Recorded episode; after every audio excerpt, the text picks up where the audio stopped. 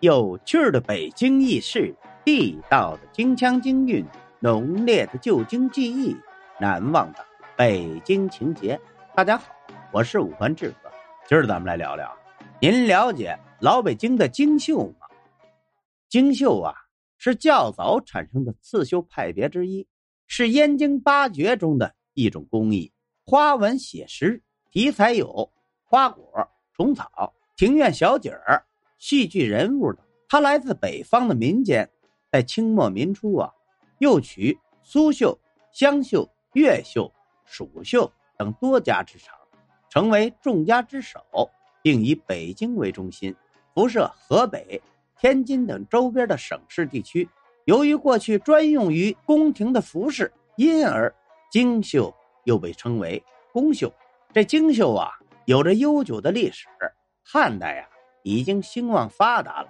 辽代进入高峰，元朝时将金银线用于刺绣盘金，金碧辉煌。到了清代啊，清朝的造办处设有绣花局，里面呢有三五十名御用的刺绣工匠，专门制作皇家百官服饰刺绣的纹样。在道光年间，工笔画的风格融入了刺绣，使得精绣的工艺水平呢达到前所未有的高度。到了清末民初，京绣开始走向民间，其典雅精致的宫廷气韵呢，依然一丝不苟地融入其中，一直延续至今呢。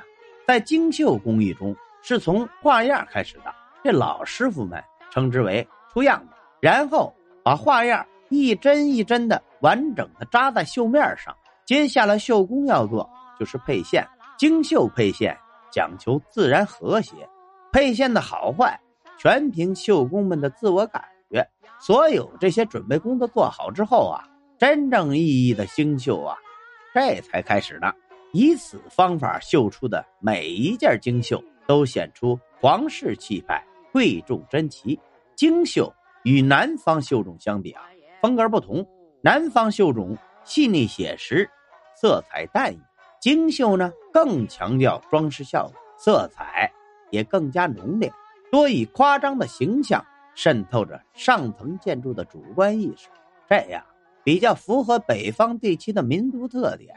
京绣比较注重绣法，其中打子绣是京绣颇具特色的一种绣法之一。这种绣法是用丝线结成很多个非常小的线疙瘩，铺展在绣面上。这种方法啊，可使绣品。更富于精妙的变化，凸显立体感，现出一种类似浮雕的效果。所以呀，它最适合表现的是花朵的花蕊和鸟兽虫鱼的眼睛。为了能得到比较好的效果，在绣制之前呢，这绣工一定要把打籽绣使用的绒线碾实，否则则不会体现打籽的这种质感的。另外啊，还要把色彩的过渡。做的和谐自然，这样啊，才能充分体现出打子绣本身独特的魅力。打子绣除了有装饰的作用，还有一定的使用价值。它可以使精绣啊非常耐磨。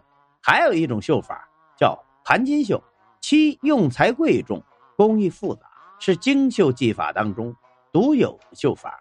盘金绣最早专为皇家服务的龙袍的绣制就用此。绣法，这是京绣的荣耀。后来呀，才逐渐进入了民间。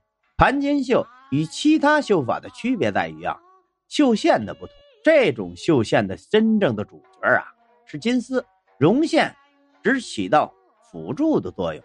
绣制时呢，绣工首先要将两根金线沿着画样小心的放好压平，然后开始下针，用黄色绒线将两根金线。牢牢钉在图案上。解放后啊，京绣逐渐形成了自己鲜明的艺术特点和风格。其选料精而贵重，针工巧妙得体，色彩绚丽豪华，格调高雅。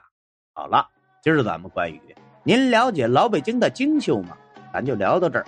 如果您喜欢这个节目，欢迎您订阅、转发、评论、赞助。